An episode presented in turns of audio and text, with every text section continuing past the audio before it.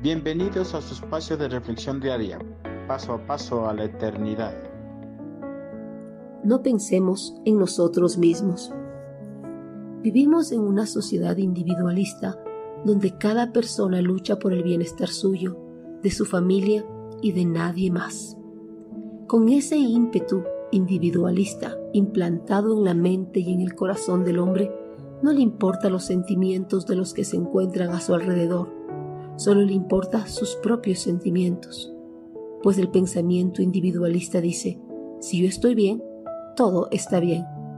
Pero esta forma de pensar de la sociedad humanista, implantada en la mente y en el corazón de algunos seguidores de Cristo, están en completa oposición a la voluntad de Dios, y esto lo detalla el apóstol Pablo en su carta a los romanos.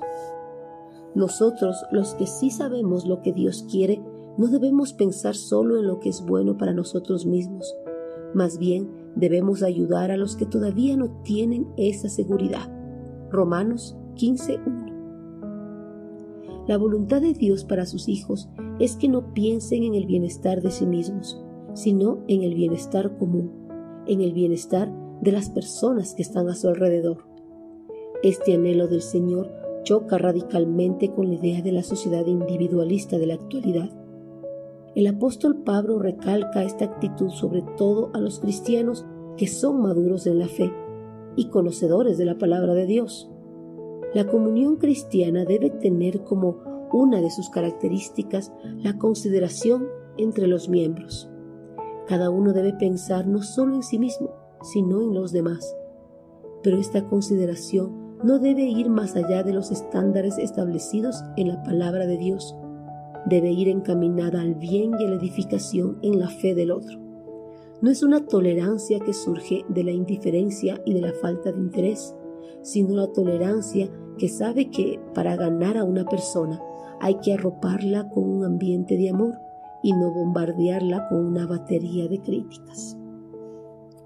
Los que conocemos más a fondo la palabra de Dios y su voluntad tenemos la obligación de soportar a los que recién están iniciando en los caminos del Señor y no hacer las cosas a nuestro gusto.